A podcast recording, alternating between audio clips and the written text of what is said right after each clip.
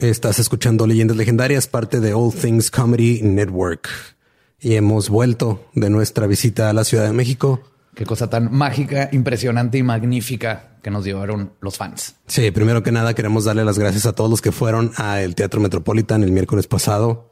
Estuvo increíble la respuesta de todos. Estuvo, no sé, no, no, o sea, Esperaba que nos fuera bien, pero creo que nos fue mejor de lo que pudimos haber esperado o pensado. Épico, estuvo épico. Era tres mil personas gritándonos y echándonos porras y riéndose junto con nosotros. Es lo más magnífico que nos ha pasado, yo creo, en la historia de todos los tiempos. Muchísimas gracias. Te queremos obviamente dar las gracias a la hora feliz por invitarnos a, a insultarlos y a todos los demás con los que compartimos escenario. Alex Fernández, a Ana Julia, Pati Vaselis, a Ricardo, y a Slobo de la Cotorriza, a Frania Escalante de El Super Show está genial y pues obviamente al tío Robert y el Cojo Feliz de la Hora Feliz, que este, la verdad fue un evento que estuvo súper, súper chingón. Fue este, fue épico.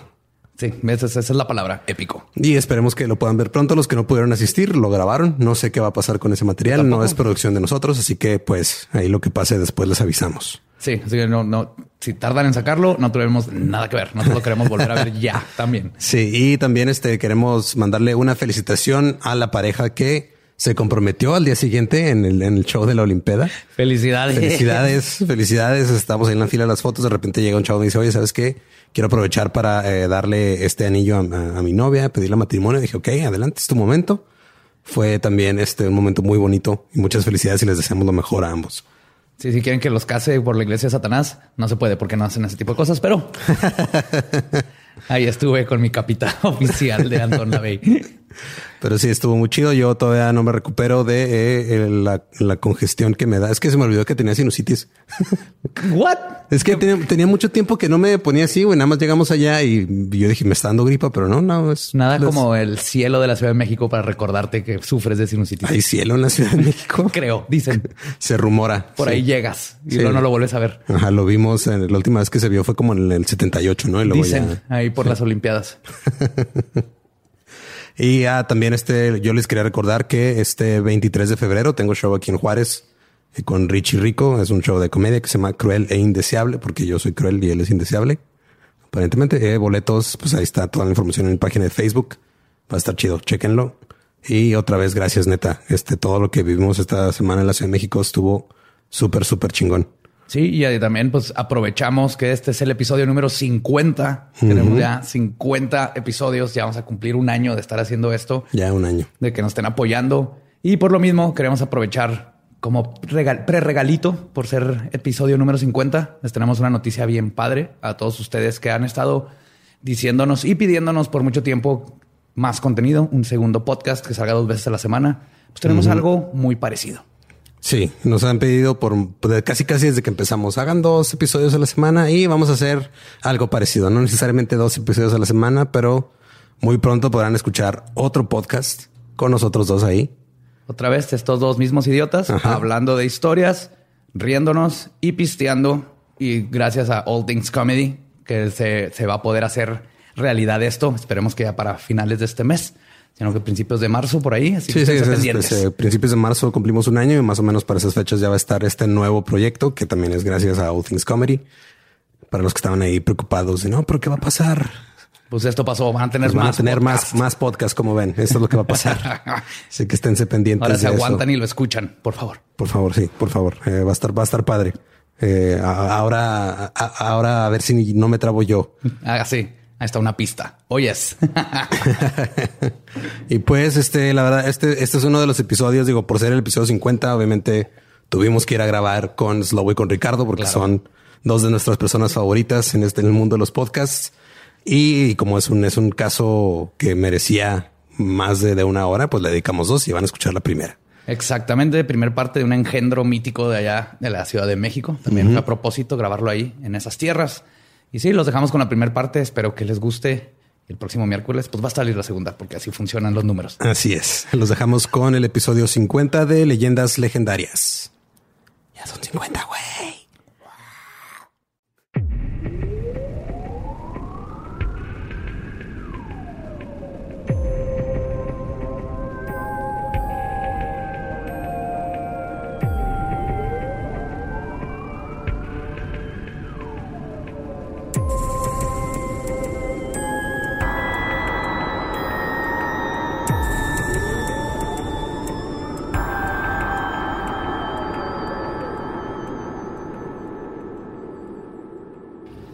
Bienvenidos a Leyendas Legendarias, el podcast en donde cada semana yo, José Antonio Badía, le contaré a Eduardo Espinosa y a un invitado especial casos de crimen real, fenómenos paranormales o eventos históricos tan peculiares, notorios y fantásticos que se ganaron el título de Leyendas Legendarias. Y estamos en otro miércoles macabroso desde la Ciudad de México. Como siempre, aquí me acompaña el señor Eduardo Espinosa. ¿Cómo estás, Eduardo? Eh, a gusto. Muy bien. Sí, en el, Sin episodio, frío. el episodio 50, güey. Ya hicimos 50 de estas cosas. Uh, Y como hicimos 50, eh, hicimos algo épico chingón. Y chingoncísimo porque en las sillas embrujadas tenemos nada más y nada menos que las caras, las voces de la cotorriza. ¡Yay! Slobo, Hola. Ricardo, ¿cómo estamos? Oye, así ¿cómo que están embrujadas, güey? Llevo sentándome aquí 70 veces. ¿Ya revisaste por adentro? Ah, ¿Te acuerdas ¿Dónde que me dejaste compraste? aquí a esta casa? Ya te decía yo que lo de mi exnovia era una maldición, es lobo. Nunca debí coger en esas sillas. Ay, güey, Nunca cojas me en una silla donde se pegado. Masturbó tu amigo. es como Sí. te sale un poltergeist. ¿Para qué te miento? Pues bienvenidos, güey. Siempre es- No, súper un placer siempre. Un placer estar aquí con ustedes, estar aquí con nosotros por, por el set. Es un, es un Inception de podcast. ahorita. Inception crossover. En realidad todo esto es adentro del baño en el que graban La Hora Feliz. No mames, tienen baño, no era feliz. Es la habitación principal. La, enseguida la cocina. sí. Pues enseguida la estufa. Ay, güey. Pues bueno, y eh, porque es especial, es el 50, vamos a tener un poquito de interacción. Entonces ya les mandé las cosas. Ahorita les digo cuándo les toca leer Uf. a ustedes. Estoy pero emocionado. Sí, Vamos a empezar. Qué emoción saber de qué va a ser. Sí. Va. Y cito: Enfermizo de corazón grande, huesos frágiles, fumador de tabaco fuerte, bebedor de mezcal sin gusano, adicto al café más por necesidad que por gusto, un caminante refugiado en la tierra de nadie, descubridor de mentiras y testigo de nada. Dedico estas palabras a la creación más grande del universo, que soy yo. Esta es sola una probadita de la habilidad histriónica y de escritura de una persona que también le dio una probadita a la pierna de su exnovia. Ay. Hoy les voy a contar la historia del caníbal de la Guerrero. No No te pases mames. de. Ay, a huevo. Justo cuando platicamos por, por WhatsApp como una semana o dos, ves que te dije, güey, si regresamos, porfa, que sea un asesino serial, por favor. Porque yo también comparto ese fanatismo perverso por asesino Sí, serial. ya nos tocaba. ya ya nos Para tocaba. estas dos partes, que sea algo épico, algo local. Guau. Y neta está bien chingón, güey. Hashtag chingón, go güey. local hasta en asesinos Sí, de serie. hashtag go local. Y entonces lo que les mandé son partes de los poemas que vamos a... Que escribió Que este escribió vato, este cabrón. que, que hay partes donde entra en la historia. Mientras y me hacía gustaría- tamal a un cabrón. ¿Qué hacía? Mujer. Hizo tamal. Hizo... Ahorita vamos a llegar a eso, güey, porque creo que le estoy ofendido por cómo cocina su carne. Vale, Me encanta va. que Badía hasta, hasta le da como, como tips a los caníbales. ¿Cómo la cocinas así? Ah, del no, norte, güey, no el muslo así sabe muy feo. Sal y pimienta, güey. Sal y pimienta. Badía es bien conocedor. Es bien sabido que lo más rico es el pulmón, pendejo. No mames, estoy comiéndote el escroto, güey. Qué asco. El escroto va bien frito. el, el escroto lo rellenas de cebollita y lo hierves, güey. Un escroto bien frito se debe saber como a molleja, ¿no? Sí. Te vas a hacer como papitas. de O, escroto. tal vez la molleja sabe escroto. La molleja sabe Y no escroto. sabíamos hasta ahorita. Sí. Y- Con la dislexia de Badía cree que es al revés también. que es el escroto el que sabe a molleja. Ahí va. José Luis Calva Cepeda nació el 20 de junio de 1969. Su papá, Esteban Calván Pérez, era un comerciante de maquinaria y su madre, Elia Cepeda Camarena, era ama de casa.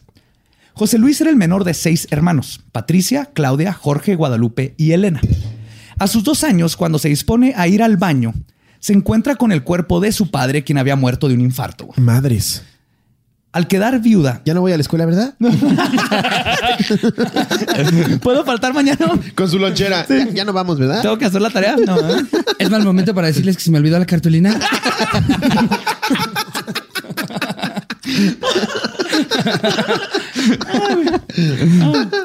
Al quedar viuda y al cuidado de seis niños, la vida de Elia cambió por completo. Se gastó todo el dinero que le había dejado su finado esposo a sus hijos y quizás para mitigar su soledad o para liderar con sus nuevas responsabilidades, la nueva madre soltera se refugió en el alcohol y el sexo.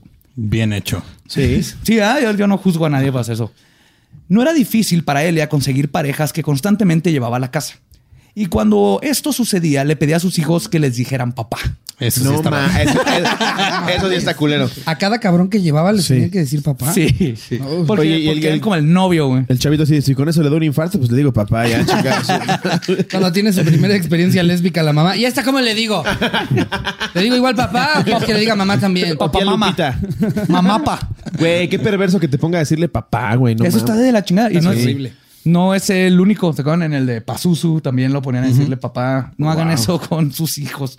Cleto está teniendo una relación muy íntima con Gabe. Muy bien, Cleto. Sí. Cleto, el Cleto, relájate. Mírenlo, mírenlo. Ya, que tiene Badía que no tenga yo. Pues Eh, esto- Cleto no tiene dislexia, güey. Pero tampoco tiene huevos. ¿Y qué te dice que vadía así? Ah, eso sí, no sé. yo ya probé escroto encebollado, güey. ¿De dónde creen que lo saqué? Si no es un inconsciente, no se lo quitó alguien más, güey. No, Tampoco no, está respeto, loco. respeto. güey. Soy satanista, güey. Hay que respetar a los ajenos. Pues esto de lo de decirle papá irritaba a todos, pero los niños no tenían muchas opciones. Su madre había perdido cualquier noción de paciencia que le hubiera quedado y ahora reaccionaba de forma violenta al más mínimo error por parte de sus hijos. Pero por alguna razón, Calva era quien recibía la mayor parte de las reprimendas. En una ocasión, cuando vivían en el barrio de Chimalhuacán, Eh, Saludo al cojo.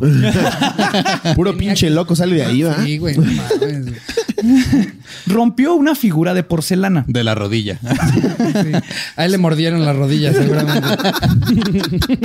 Lo hicieron tan mal. Pues su madre lo golpeó ferozmente mientras le gritaba, y citó, ¡Eso no se toca! Luego lo tomó el cabello y lo arrastró por toda la casa, deteniéndose frente a varios artículos del hogar y en cada uno se detenía y le volvió a gritar, ¡Eso no se toca! Y eso no se toca! Y eso no se toca. Hazme un resumen, mamá. Hazme un resumen ya. y estas no se tocan, cabrón. No mames. Cuando terminó de darle el tour de lo que no se toca en la casa, lo llevó al patio y lo dejó que pasara la noche afuera. Lo dejó, o sea, le dio permiso de que no entrara a la casa. Lo dejó afuera. En sus propias palabras, Calva dijo esto sobre su castigo mientras lo interrogaban por sus crímenes. Y cito, además de los golpes que recibí, la noche fue helada y el rocío de la noche me caló hasta los huesos. El rocío de la noche enfrió mi alma hasta quemar mi ser. Aquí puedes poner pianitos o así. No, no. aquí- Y Jerry, puta ¿Quién soy? ¿Jerry? Y o sea, es- yo por lo menos te digo que no voy a poner las cosas. Este güey dice que sí y no las Sí. pone. güey. Sí, Jerry es el papá que va a regresar algún día. Cada que le pedimos un gráfico se va por cigarro. no ya Malboro. Y este es el momento perfecto para advertirles que van a tener que aguantar muchas frases como esta, ya que la mayoría de lo que les voy a contar viene de la confesión directa de Calva. Y es justamente en sus comentarios donde nos damos cuenta de dos cosas sobre su personalidad. La primera es que era una persona arrogante, insoportable, egomaniática, con un gran, gran, gran complejo de Edipo. Y la segunda es que comparte su personalidad con muchísimos asesinos en serie, quienes se jactan en exagerar sus experiencias y crímenes. Según el artículo en Psychology Today, asesinos como Ted Bundy, Gary Ridgway o Israel Keys, todos con un perfil psicológico de psicópatas narcisistas igual que Calva, mientras mienten casi compulsivamente sobre la cantidad de personas que han matado o sus métodos y razones. Lo exageran para más, ¿no? Claro, esto con el fin de saciar una necesidad que tienen de aumentar su propia importancia. Sí. Es como el güey que, que miente, ¿no? De cuántas se ha cogido ya. Sí, sí. Básicamente. Ah, como, como nueve. Y solo se la ha jalado. Esta semana, así. Como nueve. Pues, pues yo maté seis, güey, y le- con, con picadientes, güey. Pero luego, luego hay unos al revés. Por ejemplo, estaba leyendo Garavito, ¿era el de Colombia? Garavito. Que, que mató niños. Sí, mató 300. El güey mató, Ajá. puta, güey. Más de El- El güey 300. había dicho que había matado como 50 y le demostraron como 300, ¿no? Sí, es que tienes Es que que, ver. nada más terminó la primaria y perdió cuenta hasta 50 y ya. Perdió la cuenta. Es que era, era tan ególatra que 250 los descartó porque estaban feos. Digo, no, yo solo a 50, los más 50. guapillos que encontré. ¿eh? No, yo no mato a quien sea. Tiene que ver con el narcisismo. O igual era como tú y mató peruanos, pero no contaban. No como- contaba. niños, niños, 50. ya, ya, si, si también sumamos guatemaltecos y peruanos, sí, un chingo. No mames. A ver, define persona. El ser el centro de atención es algo que necesitan y que sobrepasa las consecuencias de, por ejemplo, ser enjuiciado por un crimen que no cometieron. Sobre esto, el agente especial del FBI, Mary Ellen O'Toole, quien entrevistó a Richway, dijo, y cito, en mi opinión, muchas de estas personas tienen una necesidad egoísta de controlar y manipular, y a algunos les gusta ser más grandes y más malos que el otro tipo. Se creen más listos que todos los demás y manipular con mentiras es una forma de cimentar esta idea que tienen sobre ellos mismos. Y Calva es igual, es algo que tenemos que tener presente para entender más o menos lo que hizo. Y todo lo que dice hay que tomarlo también con una buena dosis de escepticismo por lo mismo. Pues era poeta, ¿no? O sea, de- Aparte, de lo poco que sé de es lo más Caníbal de, de de la este Guerrera es cabrón. que es poeta, güey. O sea, los crímenes como quiera los perdono, pero ser poeta. Sí, es lo que- ¿A quién quieres enamorar así? No mames. ¿Así no vas a matar más personas, eh? De aburrimiento, tal vez. Pues su madre, Elia, era una mujer dura y castrante, y su abuso era cada vez peor. Constantemente le propinaba latigazos con un cable de la plancha.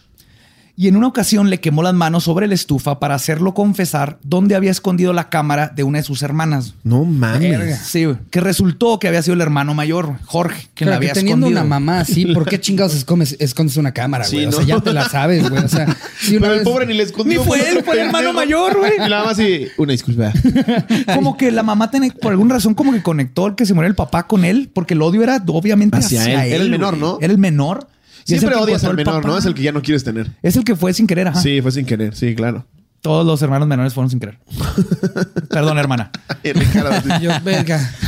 Te creas, te quiero mi mamá también. El 5 de enero de 1975, Calva decidió esconderse debajo del sillón de la sala con la esperanza de ver a los Reyes Magos, Ay. a quienes quería conocer para pedirles de regalo un papá. No, güey. No, que mate lo que quiera matar, güey. Ya. Pero ya le, habían, le ya, le- clavó. ya le habían llevado un chingo de papás, no le gustó ninguno. Lo que Sí, también. Pinche niño exigente, güey. Sí, los Reyes Magos era todo el año te hemos mandado ¿Cuánta gente en Iztapalapa no tiene ninguno? Y este güey le mandaban 200. Oye, de güey. chaparro no estés hablando. Ya de por sí le estaban haciendo su propio The Voice de papás, güey. Y ni, ni a uno solo le volteó la mesa. Y se ¿no? pone pendejo, güey. Llegaron los papás enmascarados, ¿no? Y tenían que adivinar. Los papás. Oye, en lugar de cantar, decían cualidades, ¿no? Te voy a llevar al parque. Te voy a comprar un carrito. Te voy a comprar un helado y un Wheels. carrito. y nada más le va a pegar los viernes a tu mamá. Cuando cumplas 15 te voy a llevar un chichero.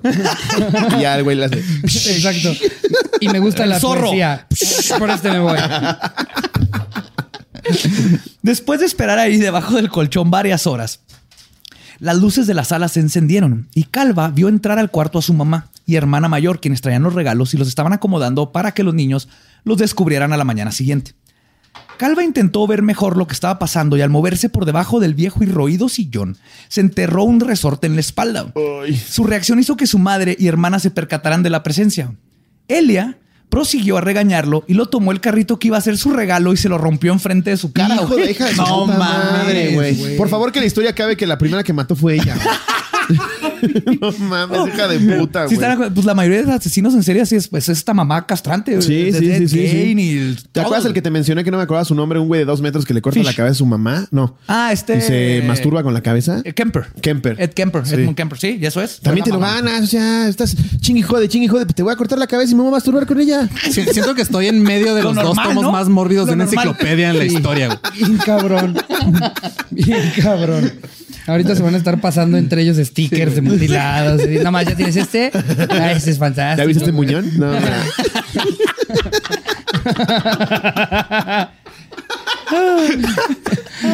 Pues después de que se lo rompe, le dice que si le decía a sus hermanitos que no existían los Reyes Magos, lo iba a golpear de nuevo. Y el güey así, ¿qué? ¿No existen los reyes magos? Aparte, no, no había captado. No había captado. Claro, él, él solo pensó que se los dieron a ella para que los acomodara. Sí. No mames. Pues lo que sucedió después de esta historia suena inventada, pero según Calva, al día siguiente salió a bolear este, zapatos a la colonia Los Volcanes en Ciudad Nezahualcóyotl, en la Ciudad de México. Y uno de sus clientes, un señor de 50 años, lo vio triste y le preguntó qué tenía. Al contarle que había lo que había sucedido con su regalo, el señor se apiadó y lo llevó a un mercado donde le compró un carrito de juguete casi igual al que había roto, al que le había roto la mamá. Cuando regresó a su casa, su mamá lo vio contento y por su nuevo juguete y también se lo rompió. No, no, hija de puta. es la y lo peor. regresó a lustrar zapatos. güey. No mames, es la peor mujer del mundo, güey. Sí, güey. Se merece una muerte bien dolorosa. Sea verdad o no esta segunda parte, lo que sí es seguro es que el trauma de los Reyes Magos quedó muy arraigado en su psique. Cuando fue arrestado, se encontró en su departamento. Oye, yo así de, ¿quién es su psique? Es uno de los reyes magos. Es pendejo. que era- Melchor, Melchor. Baltasar y Susique. Era el rey mago coreano que iba. su psique. Su psique te traía, te traía electrónicos. El rey mago coreano. Rey de los hombres, tome un Nintendo. Él, él llegaba en un Atos. Eh, repartir Xiaomi. No, eso no lo quiero, gracias. El famoso cuarto mago que nunca, que nunca apareció, ¿no? Sí, era Melchor, era. Baltasar, Gaspar y Susique. En el Atos que llegaba, llegaba encima del Atos, no adentro. Así con lazos, güey, encima. ¡Ya! Ay, güey. Ay, güey. No mames. Pues la carta que encontraron ya de adulto decía, y cito, queridos Reyes Magos, pido a ustedes me traigan una máscara del místico, pues con ello recuerdo que yo también soy un luchador, un luchador de la vida. Ay, también te ganas los vergazos, güey. Es que estás bien pendejo. Sí, güey. Este ya es un adulto el que Sí, eso, no güey. mames, ya, Ve y güey. cómprate tu pinche máscara, Sí, güey. no mames, pinche ¿Quién es este pendejo. asesino? ¿Es Maverick?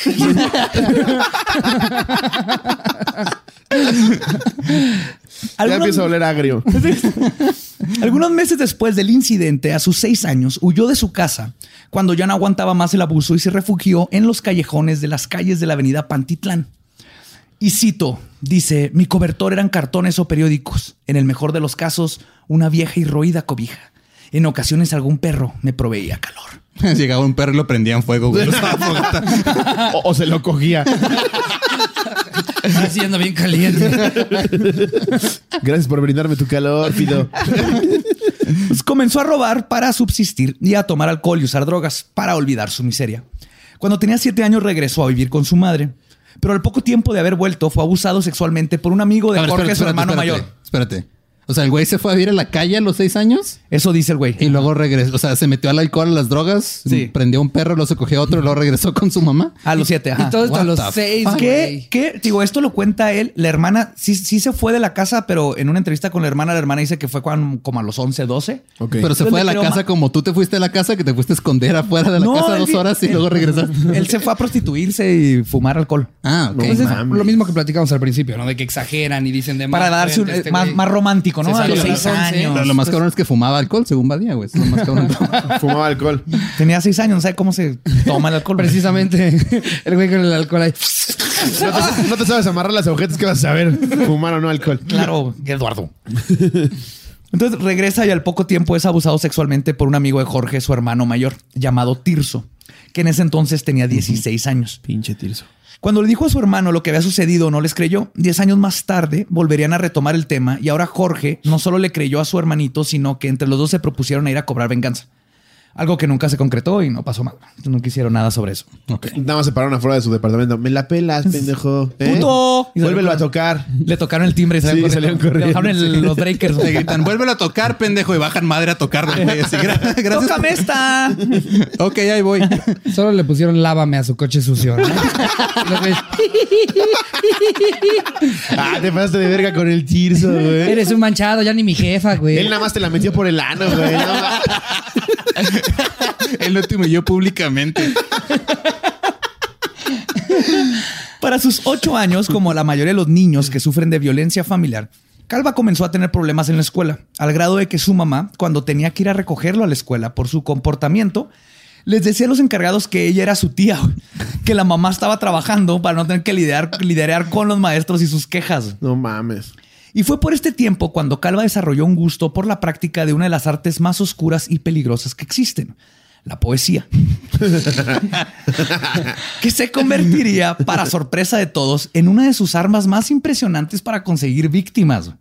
Sí, es que te empiezan a leer un poema y dices, ya, mátame mejor. Sí. Está bien fácil. Hazme tamal, ya, ya, a la verga. Se llama, el- en unos países lo conocen como eu- eutanasia. güey. La vida que llevaba Calva lo convirtió en un niño introvertido, aislado y temeroso. No tenía amigos con quien jugar y cuando sí se acercaba con los vecinos para socializar, le daban zapes y se burlaban de él. Cuando tenía 11 años, Calva dormía en el mismo cuarto que su hermana Claudia Fabiola. Una noche, el padrastro del mes entró a la habitación de los niños y sacó a Claudia. No, güey. Momentos después, Sacó a Claudia para violarse a Calva. No mames. ¡Sexy! ¡Sexy aquí! ¡Órale, órale! ¡Órale, búscale! ¡Búscale la verga! Momentos después, los gritos de ayuda despertaron a Calva, quien corrió a socorrerla. En otra recámara se topó con el padrastro intentando abusar sexualmente de Claudia. Calva golpeó al señor e hizo todo lo posible para defenderse a él y a su hermana del agresor. Siendo un niño de 11 años, sus golpes no estaban lastimando al padrastro, pero el escándalo fue suficiente para lograr hacer que su hermana pudiera salirse de la habitación. Calva tomó un suéter que le dio a Claudia y le dijo que huyera. Los gritos de la trifulca levantaron a toda la familia. Cuando Claudia y Calva le contaron a su madre lo que había pasado, Elia decidió correr a Calva de la casa. güey. No mames. No te pases No de mames. verga. Estás viendo que tu nuevo papá llega bien tenso. Si vas a estorbar, quítate. Cuando tú traigas un peso a la casa, violas a quien quieras. Ahorita sí la señorita, no quiero que me la metan, dice. Qué horror, güey. Ay, no, no mames. Qué bárbaro, güey. Este tipo de abuso desde tan temprana edad que sufría Calva ya lo conocemos como uno de los catalizadores para crear un psicópata criminal. Sí, pues, Güey, ¿quién no, cabrón? Claro. No mames. A los 11 que sea la segunda vez que vives en la calle, güey, no te pases de mames. verga. Y, y aparte, o sea, defiendes a tu hermana y te premian corriéndote la casa de No, nuevo. Sí, güey. no mames. Y, y- y todo esto acuérdense, pasa sin el amor de la mamá. güey. Es que es bien importante. Es que parece que la mamá leyó un libro de cómo hacer a tu hijo un psicópata. sí, No güey, mames. su proyecto de vida. güey. Era un Creando proyecto de asesinos en serie. For dummies. Sí, en prepa dijo, voy a ser un asesino en serie, nomás necesito tantos años para terminar el experimento. Ah, y, pero este caso, este, eh, este ciclo de abuso a menores tiene unas ramificaciones aún más profundas. En un estudio hecho en el 2002 por psiquiatras suecos, donde estudiaron a 199 hombres, todos con récord criminales, desde que tenían entre 11 y 14 años hasta que tenían entre 32 y 40. Se comprobó que los niños que fueron expuestos a niveles altos de victimización eran más violentos y recibieron calificaciones altas en el examen de escala de evaluación de la psicopatía de Hare. Es un examen que hizo Robert Hare, que son 20 preguntas y de ahí te dan como un nivel de qué tan psicópata eres. A huevos, saqué 10. Eso está mal, pendejo. No, güey, no. Ahora lo puedes encontrar como un quiz de BuzzFeed. Sí, sí, huevo. Un ¿Qué tan filtro de Instagram de qué tan psicópata eres. ¿Qué asesino eres? Así como princesa, me tocó Ted Bundy. A mí me tocó el zodiaco en el de A mí Instagram. me tocó este poco, güey. Buen Gacy. No, no, ¿Sí hay uno de asesinos? Sí. Un filtro de Instagram, güey, qué asesino eres de los que son al Verga. azar. Ok. No mames. Pues en estos exámenes también se descubrió que al parecer es posible haber vivido una vida, este, si vivido una vida en una vida con niveles altos de victimización y aún así, aún así desarrollar una personalidad psicópata. O sea, perdón, que aunque no hayas vivido, puede desarrollarlo. También ¿no? puede estar bien pinche loco. Como fue el caso de Eric Harris, uno de los idiotas de la masacre de Columbine, quien contrario a lo que los medios dicen, era un bully. Era un hijo de puta con todo mundo y nunca fue víctima. O sea, él era el bully de la escuela. Y lo que hizo ya fue otra mamada. Siempre fue un hijo de puta. Sí, y él manifestaba una alta personalidad sociópata y psicópata desde mucho antes de tener la idea de lo que hizo. A diferencia de su hermano, quien era una persona psicológicamente saludable, y ambos nacieron en un ambiente normal sin ningún tipo de abuso con padres que los apoyaban. Y aún así, uno hizo su pendejada y el otro no. Y aquí es donde se pone interesante y perturbador. Según el psiquiatra Michael Stone de la Universidad de Columbia, y cito, dice, parecería ser que es posible nacer siendo malo. Y esto se debe a que los estudios apuntan a que la psicopatía es heredable. Se descubrió que el 50% de los psicópatas individuales en una población poseen ciertas variaciones genéticas atribuidas a este trastorno. Algo que se comprobó con un experimento en Suecia, donde estudiaron a 838 gemelos idénticos y 100 1.360 no idénticos o mellizos. Y se determinó que el gemelo que tenía ciertos tipos de genes es más propenso a ser psicópata, aunque tenga la misma crianza. Ok. Órale. Ajá. Entonces, pues el, el entorno, como Es lo que una- hace, lo, lo potencializa de cierta forma. Ajá. o- O sea, y será por eso que la mamá lo trataba tan culero. Se dio cuenta desde chiquito que ese era el loquillo. No, más bien, No, tal vez ya bueno, tenía sabe. Es que ahí les va. Lo más preocupante de todo es que estos cambios del ADN pueden ser integrados al mismo durante la infancia. Aunque el individuo no los haya presentado en su nacimiento, el individuo, el investigador Patrick McGowan reportó en el 2009 que el abuso en la infancia deja una marca epigenética. No, claro, güey. Entonces, de la misma O forma sea, te, que... te- te pegó tan a madre tu mamá que te lo pasó la Que tu abuela- güey. sí, Sí, güey. Sí, sí, sí. Descubrió que el abuso, especialmente durante la etapa de la infancia, modifica el ADN. güey. No de la misma forma que hacer ejercicio, fumar, tener contacto con químicos peligrosos o cobalto 60 alteran el ADN, güey. Que luego lo heredas. güey. Explícale eso a Thomas Hobbes. Él siempre dijo que eras bueno, ¿no? Que nacías Ajá. bueno. No, te- es genética. Entonces, si lo traes, lo traes y depende de tu ambiente. Pero aunque no lo traigas, te pueden hacer un psicópata y luego lo heredas. Es como la película de We Need to Talk About Kevin, ¿no? No Ándale. Está muy chingona vela, güey. We need to talk about Kevin. Es, es- es A- a- como Mindhunter. Les va, les va a gustar. yo Sí. El hijo de Mindhunter. Se empieza a poner así. Ok. Ok, sigamos. Ya, ya, les, di, ya les di clases. Regresemos a con Sí, el poeta. sí, ya nos desviamos. ¿Vieron la de Parásitos? Yo seguía pensando, ¿yo qué asesino saldría? Ay, ahorita voy a buscar el filtro, va a estar bien padre. Y me sale el rapero, ¿no? Y yo, ah, Pero volviendo con el pequeño psicópata, ya de nuevo en la calle, Calva comienza a drogarse de nuevo y luego a prostituirse para poder pagar su hábito. Y cito, para vivir en la calle tienes que delinquir. Por ello mis manos están marcadas por la fragua de la desesperación y del dolor. Las lágrimas que corren más fácil que el agua en los piélagos. Y llenas de semen. Lágrimas te pagan más espesas. así. lágrimas es. Lágrimas de cloro. Te pagan 30 pesos más por ese tipo de lágrimas. Su hermana Fabiola era quien lo cuidaba cuando estaba afuera. Dice que nunca le daba dinero en efectivo, mejor le preguntaba lo que necesitaba y se lo daba, ropa, comida, etcétera. Después de unos años, Ya le empezaba a pedir cosas bien raras. Necesito un taladro, un cuchillo y una sierra eléctrica. unas bolsas de plástico. ¿Ya viste Dexter? Cuenta. Necesito todo eso. Todo lo de esta escena. Oye, ¿y este niño seguía yendo a la escuela a pesar de. No, que ya no, ya estaba- No mames, ya se prostituía. ¿Qué va a aprender? Bueno, no sé, güey, en una de esas, porque es que como, como decían que aparte en la escuela era el bully, pues yo dije, Bueno, no, sí No, el bully, el bully era Ah, el Harris, hermano. el de Columbine. Pero sí es una, Era sí es una- una duda Ah, razonable. Era, un ejemplo. Sí. hay putas en la Ibero que se pagan así su carrera. Lo peor es que sí. sí. Venden, venden fotos online y Sí. pagan la carrera. O sea, que decir lágrimas ¿Y de en- semen ganas ¿En más qué dinero. página los venden, perdón? un Es ejemplo para- dos. Es para, es para poder citarlo, güey. Ah, este. La, la verdad es que yo, yo las hackeé, yo ni siquiera pago por el servicio.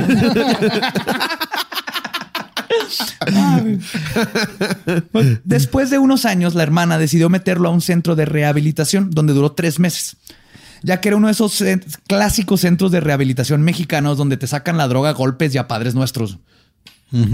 Regresó a la calle y siguió prostituyéndose hasta que su estilo de vida lo sobrepasa y no le queda de otra más que pedir perdón y regresar a vivir a casa de su madre.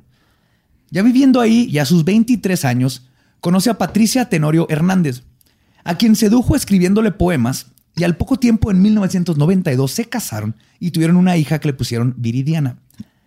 Esto sucedió gracias a la bendición de su madre. Verán, Calva formó una relación de amor-odio con su madre, como fue el caso de Ed Gein. Y a pesar de su odio por la madre castrante, él no continuaba con relaciones que su madre no aprobara. De la misma manera que sus víctimas fueron de mujeres que nunca lograron la aprobación de su suegra. Dice mi mamá que no te puedo coger, así que te voy a comer. Ahora no dijo nada de comerte. Ese es otro ¿Por, pedo. por qué me estás echando soy en la cabeza? Mi mamá no te aceptó. Y este jacuzzi ya está muy caliente, ¿no? Ya está como para hervir pollos, ¿no? Exactamente. En sus propias palabras, Calva dice, y cito, para mí era muy importante que mi mamá aceptara a mis novias. Su aprobación era fundamental para continuar mi noviazgo. Así me sentía aceptado por mi madre. Ella sabía de la vida. Me tenía que orientar para no sufrir más. O sea, aparte tenía este sentimiento de que todavía quiere que... Es que necesita... Tiene esa necesidad que la mamá lo guíe, ¿no? De, tontazo, güey, no de tener mamá, más que nada.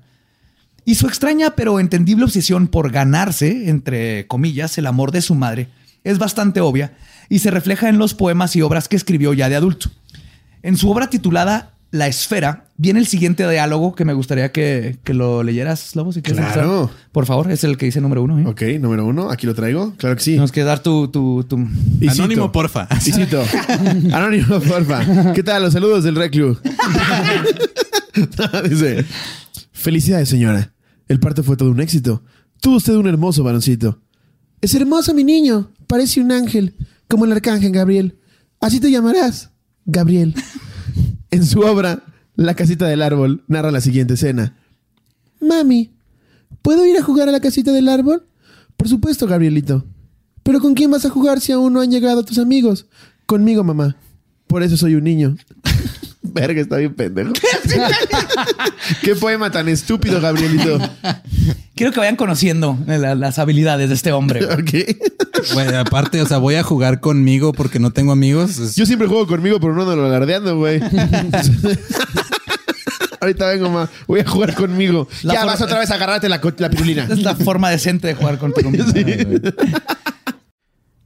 Hey, ¿qué tal? Soy Lolo de Leyendas Legendarias y les quiero dejar un pequeño adelanto de nuestro nuevo podcast. Estás escuchando El Dolop, parte de All Things Comedy Network. Este es un podcast de historia americana en el que cada semana yo, Eduardo Espinosa, le contaré un suceso histórico americano a mi amigo José Antonio Badía, que no tiene idea de qué se va a Ok, lo bueno es que el tema. No, lo bueno es que nada más te trabas cuando lees, ¿verdad? Sí, O sí, sí. No, no cuando voy a decir una línea que he dicho ya como cuatro o cinco veces.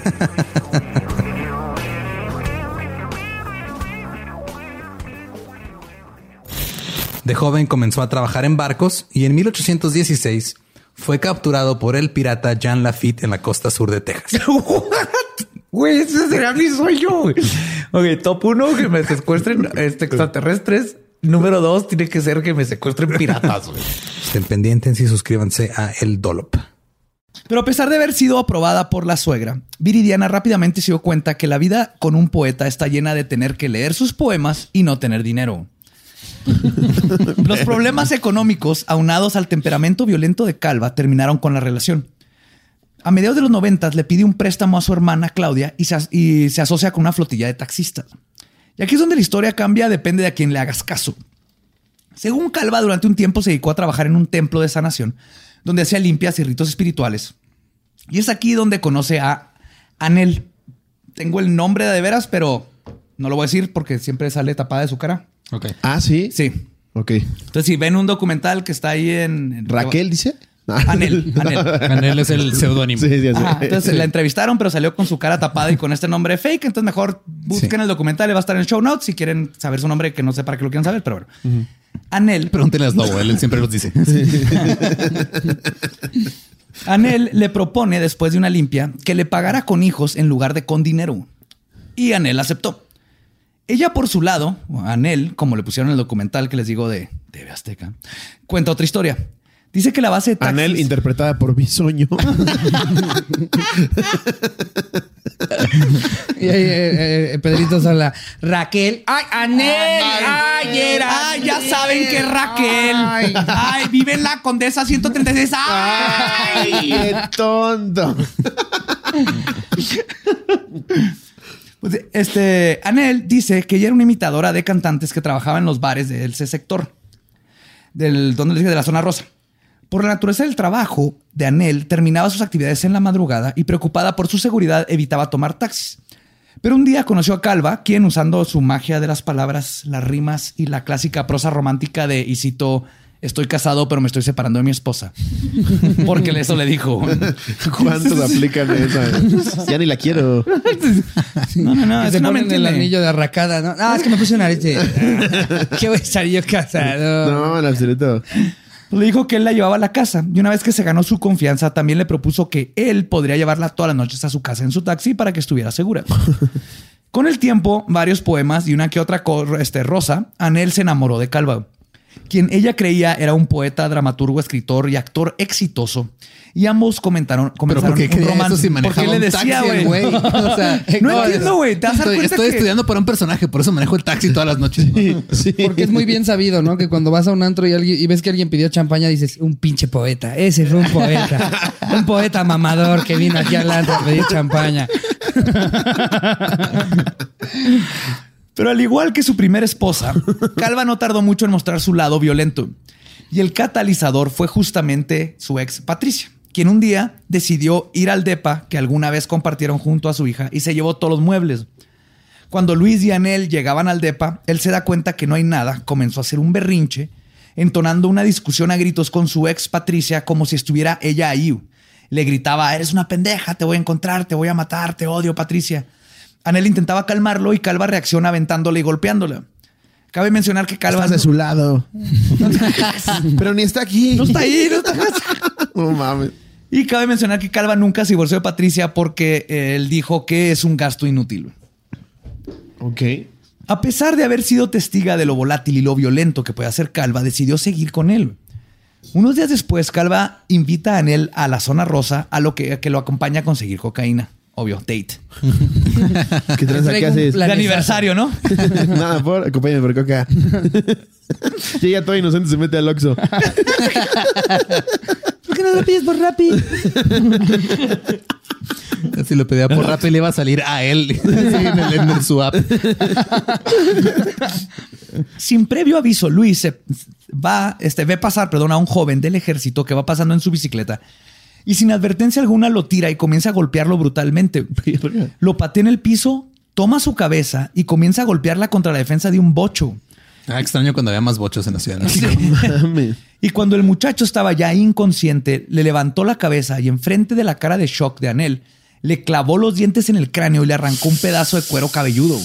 Ay, no mames. Sí. Y a pesar de lo que vio y de que su madre le decía que tuviera cuidado con ese hombre porque algo no estaba bien, Anel no solo continuó con la relación, sino que se embarazó, güey. No, ma- Imagínate después de ver todo eso. Eres un loquillo. Ay, güey, qué romántico. güey. es que- caliente, cógeme ya. No mames. Es que sí güey. demuestra su amor, mamá. Ya le mordió la mollera al niño Qué también. horror. Sí, ella con sus amigas. Es que no todas le agarran su sentido del humor. También, también pinche militar mamón. o sea, el güey iba normal en la bici, no le dijo nada y lo tiró. Ajá, no, no sabemos qué pasó, pero lo- le- se pasó de verga de todas maneras. No mames. pero lo que dice Anel es que así fue. De la nada se volteó y lo tiró y lo agarró a putazo. Verga, Me cagan los soldados, perdón. Ah, sí, o sea, pero te- no mames, este vato. Verga. Bueno, le salió gratis la circuncisión del hijo, asumo. Pues ya viviendo juntos se enteró de otro secreto que Calva guardaba, que era un hombre lobo. En una, Ay. en una ocasión, Calva llegó a la habitación y le dijo a Anel, y citó, hoy es luna llena, necesito que me amarres porque me transformo. No mames. Cuando Anel solo lo vio con cara de, what, vete a la verga, güey, así de, ¿qué? Otra vez cenaste chorizo. siempre, siempre te pedorreas. Amárrame. Pues Calva se amarró las manos él mismo con una venda, usando la boca. Y luego prosiguió a gritar y convulsionarse. Cuando terminó su performance, le confesó a Anel que cuando era chico, una amiga de su mamá, que era santera, le dijo que él tenía una misión muy especial en la vida. Y desde ese día comenzó la maldición de la mala actuación, que era él, ¡ah, luna llena! Verga, lo pendejo, güey. No Sí. mames. Con razón la mamá lo agarraba vergazo. no. Es que eso es lo que yo, bien era lo que yo decía de si no, no, no, más bien como que notó que era bien rarito y por eso lo trataba de la verga, güey. O sea, el niño de cuatro, güey. ahí, ¡Luna llena! ¡Luna llena! Puta, ¿Cómo me caga? Este es, por mucho, el hijo que más me caga. De, Luis, son las 3 de la tarde, güey. No mames. velo desde la perspectiva de la mamá. Fuiste a comprar un regalo, estás colocando y ahí está de, de fisgón el hijo de su puta madre. Vete a dormir, güey. Hace 15 minutos querías que matara a la mamá, güey. ¿De qué lado está? ¿Verdad? Qué rápido. Ahora defiendo a la mamá. Este güey está pendejo.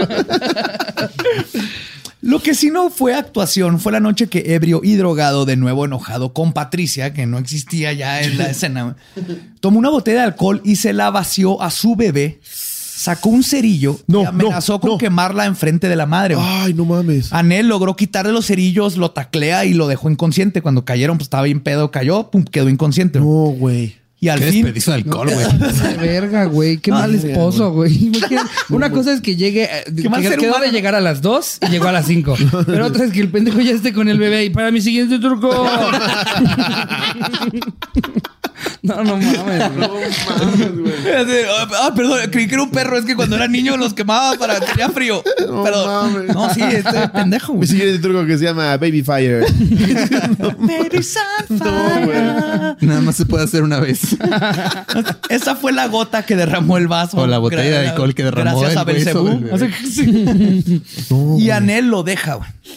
pero solo por un tiempo. güey. No te pases. Calva la amenaza de que si lo deja va a matar y descuartizar a su mamá y al bebé y los va a dejar en cajas en pedazos. Y creo que después de ver de que casi lo quema vivo medio le Y cree. ella, en cajas, no. da igual que los mates, pero en cajas, ¿sabes que me cagan las cajas? Por el miedo que le tenía Anel, siguió con la relación hasta que el 11 de enero de 1996, perdón, Calva de 26 años de edad, estaba en la casa de la madre de Anel, ubicada en la delegación de Coajimilpa. Coajimalpa. ¿Es Coajimalpa o Coajimilpa? Coajimalpa. No sé si existe. Coajimalpa. No, es Coajimalpa, lo es leí Coajimalpa. mal. Coajimalpa. Antonio. Coajimalpa. No había nadie más que la hija de ocho años de la señora que le ayudaba con la limpieza a la suegra. güey. Calva abusó sexualmente de la niña. La familia puso cargos y Calva fue arrestado por el delito de abuso sexual en agravio de un menor, Ay, güey. por el cual se le imputó la pena de tres años. No ¿Tres? mames, güey. De tratamiento en libertad, güey. What the Te dan O más sea, por robarte lo un Xiaomi, soltaron. güey. No mames. No mames. Lo soltaron, había todas las pruebas, abusó a la niña de 8 años, todo estaba culpable y nomás le dijeron, eh, en tres años vea tratamiento que Júrame por Dios fue, que no lo vuelves a hacer. bueno, nomás quiero. A ¿eh? ver, eh, oficial, está cruzando los dedos por atrás. No, todo bien. ¿Me lo juró por Dios? ¿Todos están de acuerdo? bueno. Júntala así con los deditos, júntala, ¿eh? No y no puedes cortar. Es que se pasan de verga, güey. Pero gracias a todo este proceso, mínimo Anel y su familia lograron distanciarse y deshacerse de él. güey. La extrema violencia, el alcoholismo y el uso de cocaína no eran lo único que hacían de Calva una persona difícil de tratar, especialmente románticamente. De hecho, no me explico cómo se logró reproducir, pero indaguemos. Oye, si yo lo logré, cualquiera puede, güey. Tú no haces poemas, Lolo. todos también. ah, bueno, creo que es eh, punto a mi favor. no, Uno espérate, nada más. Verán, él tenía un perfil muy específico de mujer que siempre buscaba. Madres Pendejas. solteras. Pues sí, güey. Ese es el único perfil. Buscaba pendejas. Sí, 100%. Ay, güey. Madres solteras de entre 30 y 40 años de edad. de ¿Quién es? ¿Qué- estatura. qué- ¿Estás hablando de Calva o de Ricardo Pérez?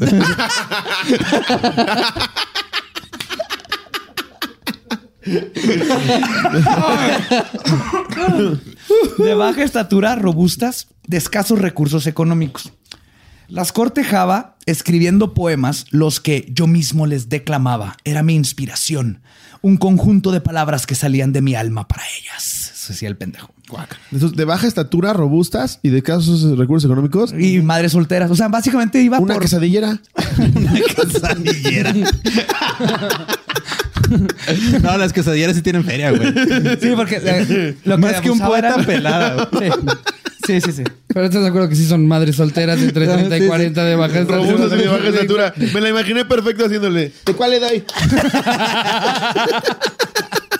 De pierna. No, de cerdo, no, de pierna de humano. No mames. Sí, pero era, pues, su perfil eran mujeres vulnerables. Sí, claro. Ay, ahí viene el chavo otra vez, el que dice sus mamadas de que su corazón ardiente. Ay, no. ¿Qué quiere mi tlacoyo? Dice.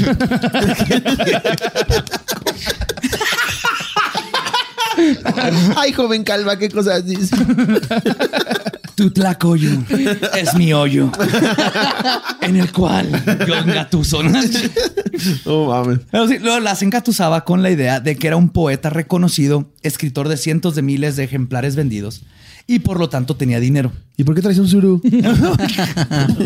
No, es para no perder el piso. Así me mantengo en la Es- tierra. Es, por seguridad. Es por seguridad. No, no me ¿Crees das que podría venir siguiendo a visitarte aquí tu puesto de mierda si trajera, si trajera mi Tesla? tu puesto de mierda.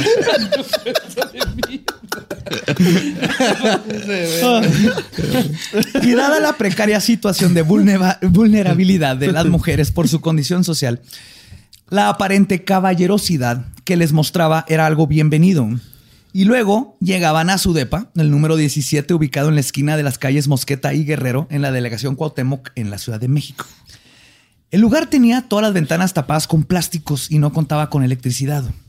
Estaba cubierto con pósters de películas como la de Hannibal, que obviamente eh, Silence of the Lambs es mejor y es el póster que debería estar ahí. Pero Ajá. Hannibal, Sí, porque este es vato el es, mejor un póster. pendejo. Sí.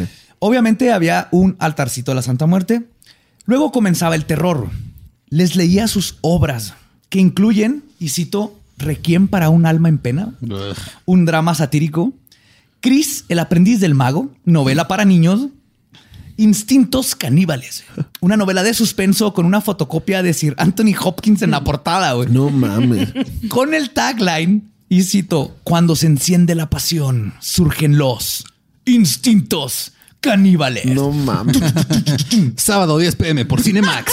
La pobre quesadillera. ¿Quieres vamos a coger aquí? No va a salir, va a salir mi película en multimedios. No mames. El güey así de, ¿te gustó? Sí, pues igual ni, ni sé leer. Te imagino que está chido. Pinche culero. Si supieras leer, ¿crees que estaría haciendo quesadillas, pendejo?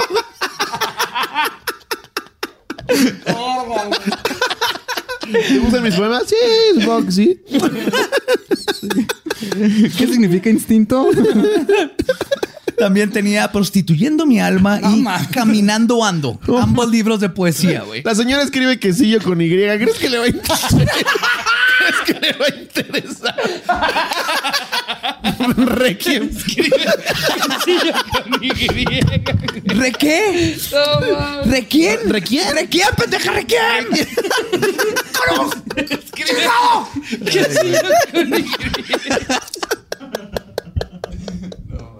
¡Hazme una quesadilla! pues! En estos últimos podrán encontrar joyas como el poema La parca viaja en el metro y su obra maestra. ¿La parca luchador o, la no sé, muerte? güey, no lo leí, la neta, ese sí no lo leí. güey. Eso sí, no lo Pero leí. este sí, porque estos son pedacitos, ¿verdad? Porque son poemas largos, pero ahorita me gustaría si nos ayudas, por favor. claro. Ricardo. O su obra maestra, Introspección. Si no sabes el número dos, por favor. Introspección. Es. Salgo y devoro las calles en mi auto. Voy como centella, a 60 kilómetros por hora. Corto de tajo el aire y entonces, ni ángeles ni demonios, soy el amo de la noche. Ya ves que con magia manejo. Y ahora mira, me retiro. No, más, este debe haber sido cuate de Arjona. Este vato no, no necesitaba comal para derretir esas quesadillas. güey. 60 kilómetros por hora. No, y era un cometa. No, hombre. Si aguantaban este proceso de tortura, entonces las invitaba a ver sus películas favoritas. Hostal 2, no la 1. y Quills. O sea, pero esto ya fue 2006. sí, ya estamos. Este, ya vamos a llegar al 2001 por ahí. Hostal 2 es más. ¿Ya es tan nueva. vieja Hostal? Ah, bueno, es que, ok, sí, tenía Hostal 1, pero luego encontraron Hostal 2. Ok, porque ok. En general son sus películas favoritas. No, no es Ah, cronológico Ah, sus gustos ya. en películas. Ya, ya, ya. Ok, ok. Nomás es- les estoy diciendo qué tipo de persona es porque. Ya llegamos a 2012 y no, la de Up. Esa sí me encantó, de verdad, Me cómo me hizo encanta. llorar. Y cuando ya tenía más confianza, las ponía a ver películas porno y de zoofilia. güey. Y luego las intentaba convencer y las forzaba a participar en actos parecidos y en sadomasoquismo. Déjate coger por este toro. ¿Cómo las convences de zoofilia? O sea, le enseñas la película ¿Cómo y luego un abres una puerta y sale un gallo, un, un cuyo. Ya, ándale, chúpasela, mi schnauzer, ya.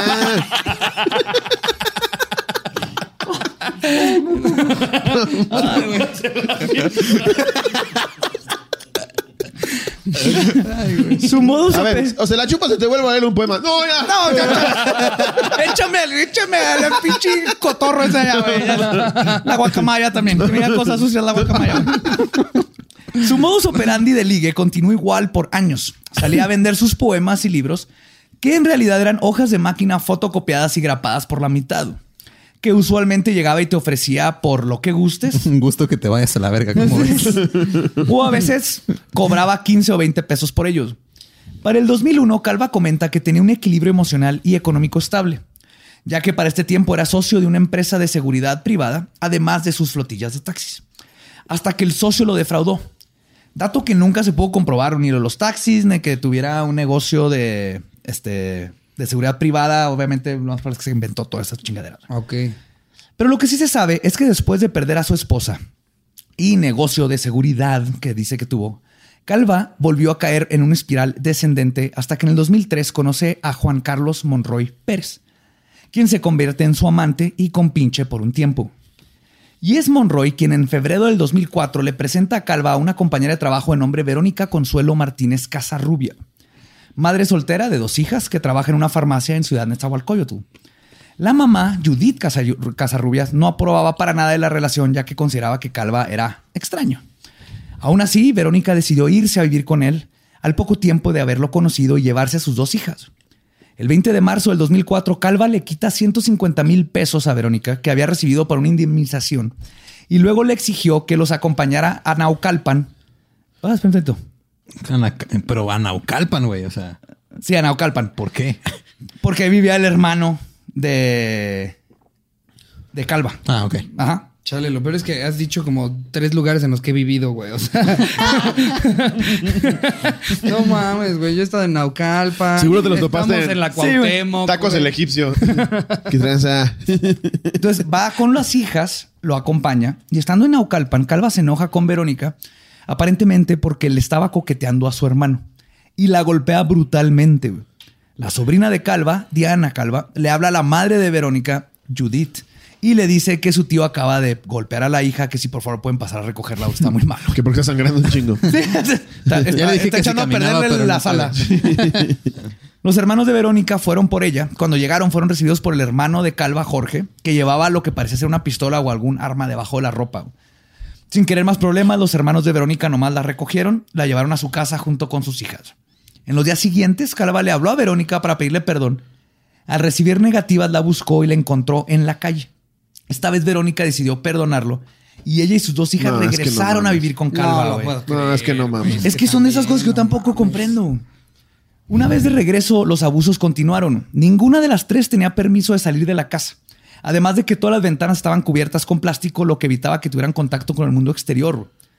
Verónica llamó, depende de la fuente, o a un amigo de la familia de nombre Cuthberto o a su ex esposo, depende de qué fuente. El punto es que le habló a otro, otra persona y le pidió ayuda. Ayuda. Ayudo. Ayuda.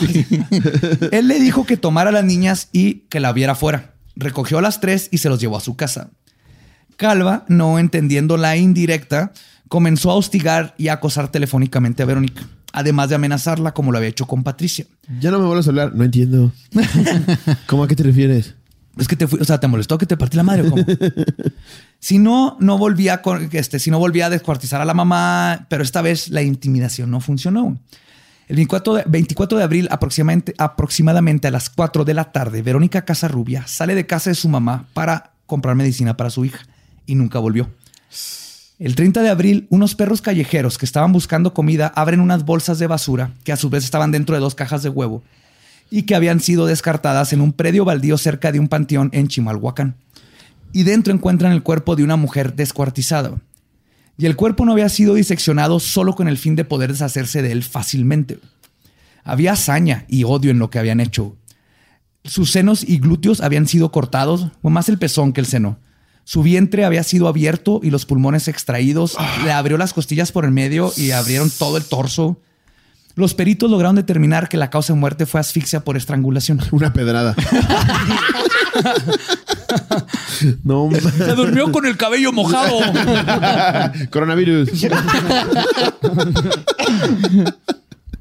Verga. Mientras tanto, la familia de Verónica la buscó en hospitales, anfiteatros y pusieron una denuncia.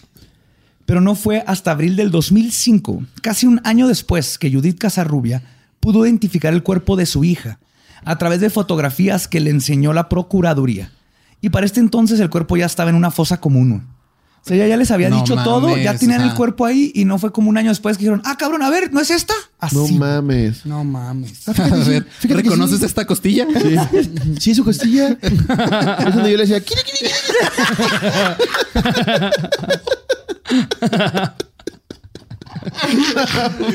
Y aunque no lo crean, güey, a pesar de las declaraciones de Judith, Judith, la madre de Verónica, apuntando a Calva como el posible culpable, porque lo conocía y vio lo que había golpeado a la hija, la policía no hizo nada. Y en No los próximos dos años, por lo menos tres mujeres más morirían de la misma horripilante forma que Verónica. Y Calva se convertiría en el caníbal de la Guerrero. No mames. Pero esa historia la contaré en el segundo episodio, el que viene, el caníbal de la Guerrero, parte 2. Ay, güey. Wow. ¿Qué tal? Muy cabrón. Muy cabrón. Pinche viejo No, loco, Yo me güey. seguía riendo de lo de quesillo con. Yo con Y. Este Padilla describiendo, ¿no? Y la encontraron con el pecho abierto, las costillas separadas. Y Ricardo, pues no mames, que sigo con Y, güey. no más, qué pendejo. Ah, Es que va con doble L, no va con Y, güey. Ay, no mames. Ah, pues gracias, como siempre, antes de terminar el el episodio, redes, próximas cosas que van a pasar. Agradecer que han estado con nosotros. Gracias, pues tenemos nueva función en el Teatro Galerías. ¿Cuándo? ¿Cuándo? El 29 de mayo, Guadalajara. Los amamos un chingo, así que regresamos. Fue un una épico. grabación épica. Esperemos que la segunda también. Y pues nada, estén pendientes de nuestras redes en Instagram, La Cotorriza, Facebook, Los Cotorros y las nuestras para que vean contenido exclusivo y cosas así.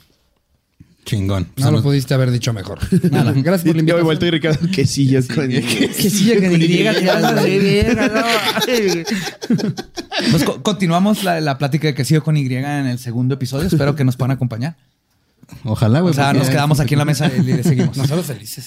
o sea, ustedes tienen que esperar cinco minutos, el resto de la gente se tiene que esperar una semana más. Una semana. A nosotros nos pueden seguir en todos lados como arroba leyendas podcast. Yo soy arroba ningún Eduardo.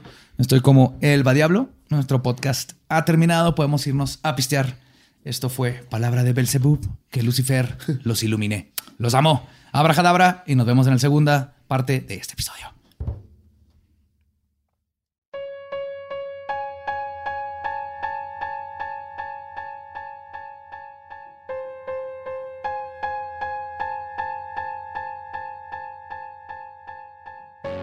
Y esa fue la primera parte del caníbal de la guerrero.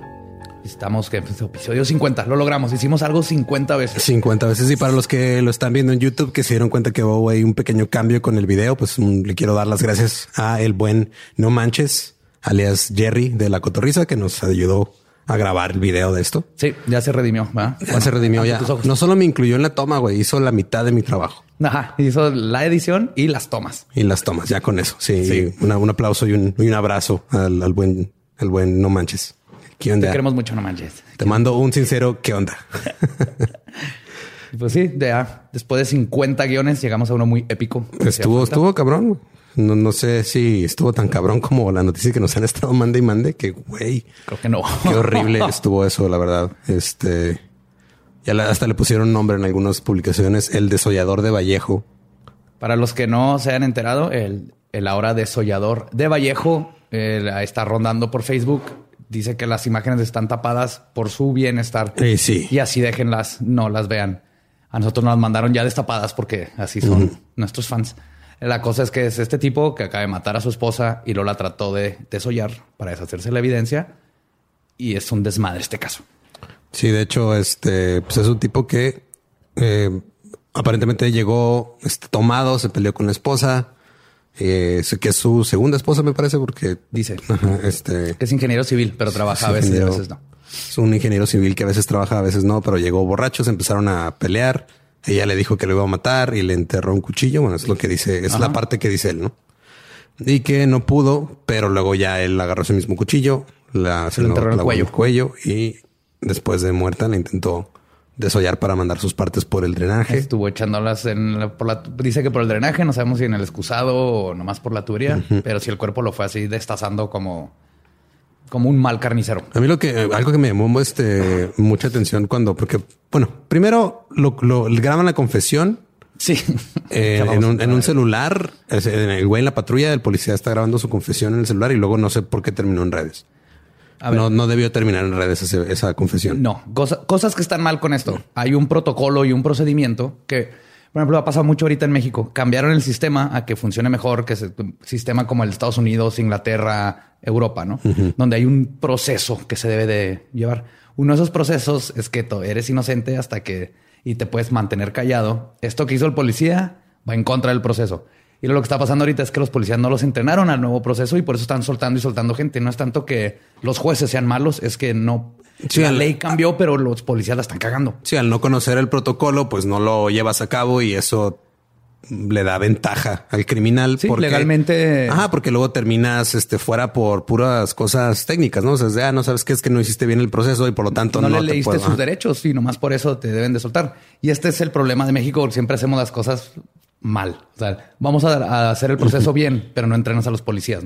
Es como hoy vi una noticia que dice que quieren hacer que toda la, que sea obligatorio separar la, la basura Sí. reciclable y no. Buena idea, pero ¿y dónde están los camiones y todo lo que se tiene que hacer antes?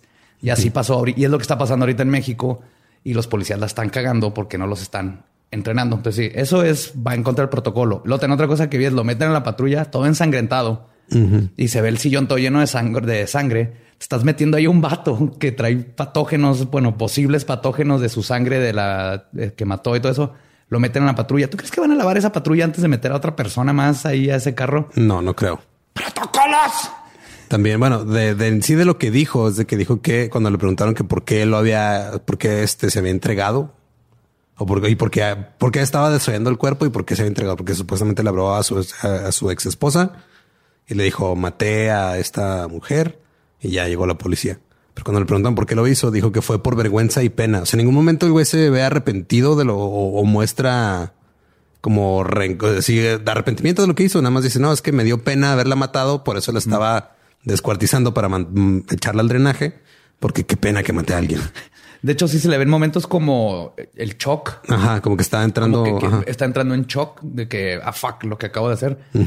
Pero eso que hizo está muy cabrón. Lo que sí también está saliendo es de que, que hubo, eh, se lo poseyó el diablo y que hubo un pedo de ya empezaron otros Sí, amarillistas. ajá, Por salió el. Déjenlo en paz. El diablo, el diablo anda pisteando con Freddie Mercury y David Bowie. No tuvo nada que ver con esto. No, pues es que él mismo dijo en sus primeras declaraciones, dijo, es que se me metió el diablo y la desollé. O sea, güey, no, te- no, no le eches la culpa a, a algo que no existe de tus problemas. no, no. Madre, échale la culpa. Se me metió el Tonayán y la desollé. Ajá. Ahí te entiendo que el Tonayán te, te manda la chingada. El diablo, no. Aparte de esto, eso es lo primero que buscan, por ejemplo, cuando arrestan a alguien, eh, ver si es culpable o no. A la hora de tratar de deshacerse del cuerpo, quiere decir que está perfectamente consciente de, de que hizo algo mal. Y eso es lo primero que buscas, que estés este, bien mentalmente y que sabes que lo que hiciste estuvo eh, bien o mal. Y el, este, bueno, está la, la confesión ahí en video que, eh, pues básicamente nada más él es narrando ¿no? lo que hizo. No, en serio, si no, si no les gusta, si son de estómago débil o no les gusta ver esas cosas, no vean las fotos. Ajá. Y lo que sí, aunque no sean de estómago débil así, no compartan este tipo de cosas. Porque el- ayuda al amarillismo, ayuda a todas estas este, lugares que viven de el dolor y sufrimiento de los demás. Si se lo topan, ya lo vieron, ok, pero no lo compartan. Hoy vi, de hecho, un post que puso estoy cansado de estas madres pos- reposteando eso, ¿no? Sí, de hecho, por ejemplo, en el, en el grupo de fans, este, en, la- en las publicaciones que mandaron, no aprobé ninguna que tuviera fotos. Este, o los que estaban compartiendo, nada más este, aprobé el, el, el artículo en sí de un medio ya grande como el Universal, creo me parece fue el que compartí. Sí, y lo entiendo. Porque ¿eh? no, que, o sea, no, no hay que alimentar el amarillismo tampoco, porque hay medios que nada más se dedican a pues, estar compartiendo estas notas y, Y porque hay una familia de esta mujer que acaban de matar que ahora va a estar saturado en las redes de cómo quedó el cuerpo de su hija, mamá, hermana, mejor amiga. Entonces, en esas cosas, sé que nos gusta platicar de esto, pero acuérdense que siempre lo hacemos desde un punto de vista analítico y científico. Y sí, nos vamos a reír, pero también no hay que perder el respeto a, a todo lo que está pasando y que está en culero. Y parte de lo que lo hace culero es que lo estemos compartiendo y compartiendo. Sí, o sea, nada más. De hecho, por eso no he dicho el- ni el nombre de la víctima ni el nombre del perpetrador, que aunque viene en el artículo, pues no, o sea, no es necesario. O sea, fue ese. Se cometió un crimen, hay una víctima y hay que Claro. respetar. Y ahora esperemos que el proceso pueda darse y que el juez no tenga que mandar toda la chingada por todas estas estupideces que hizo el policía.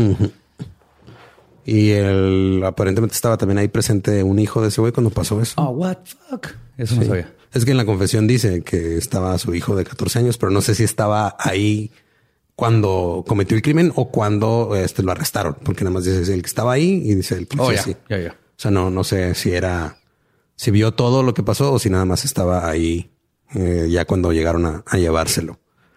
Y pues sí, en, en- en general, este, no dejen que se los lleve el pánico satánico, no, no lo poseyó el diablo y la hizo matarlo. O sea, fue una... No, Este- no no, no conocemos todo el, con- el contexto de su vida, pero obviamente fue una decisión que él tomó. Tal vez no en sus cinco sentidos, pero fue una decisión que él tomó y que él llevó a cabo y que el tratar de esconder el cuerpo nos dice que supo que lo que hizo estaba mal. Claro. Y, quería deshacerse de la evidencia. Y es otro de estos problemas que tenemos en México que se llama violencia doméstica, que sucede todos los días y está sucediendo todo el tiempo y que es un problema que sí debemos de atacar. Y eso es lo que pasó. Esto es eh, violencia doméstica llevada a otro grado que aparte brinca el amarillismo y a, a nadie, nadie platica del verdadero problema ¿no? que sufrimos. Sí. Entonces, no compartan esa nota. Si la ven, sorry. que Sí. la vieron, sí. Y pues, este, no, no maten gente. Eso es, lo mejor que se puede hacer, la neta. Sí, padre ajá. una vida donde no has matado a nadie. Sí, yo hasta, hasta ahorita no he matado a nadie y me siento muy bien conmigo mismo, con esa decisión que tomé hace... ¿Cuántos años tengo? ¿33? Igual. Con esa decisión que tomé hace 31 años. Y curiosamente es súper fácil. Es súper fácil no, no matar gente. ma-. Sí, o sea, tú nada más vas por la vida y no matas Y a nadie. no matas a nadie. Es impresionante lo fácil que Es más es. fácil que una dieta keto. Sí. Totalmente. Así que síganse portando cool y chido y no maten a nadie, por Sí, favor. Por favor. Y nos escuchamos la siguiente semana. Nos vemos la siguiente semana y todo la siguiente semana con la parte 2 de El caníbal de la Guerrero. Oh, yes. Los amo. Abracadabra. ¿Estás listo para convertir tus mejores ideas en un negocio en línea exitoso? Te presentamos Shopify. Tal vez no lo sabías, pero nuestro podcast More Than Mamis es un negocio y lo empezamos por supuesto para desahogarnos y hablar sobre la maternidad, no para convertirnos en expertas de ventas y del e-commerce. Así que sí, necesitábamos ayuda para vender nuestro merch y poner en marcha nuestra tienda. ¿Y cómo suena con Shopify? Llegó otra venta. Shopify es la plataforma de comercio que está revolucionando millones de negocios en todo el mundo. Ya seas un emprendedor desde tu casa o desde donde sea, Shopify es la única herramienta que necesitas para iniciar, administrar y hacer crecer tu negocio sin dificultades. Con Shopify puedo gestionar pedidos, envíos y pagos desde cualquier lugar, brindándote toda la información y estadísticas de tus ventas al detalle. Regístrate para un periodo de prueba con tan solo un dólar al mes en shopify.com barra sonoro, todo en minúsculas. Ve a shopify.com barra sonoro para llevar tu negocio al siguiente nivel. Shopify.com barra sonoro.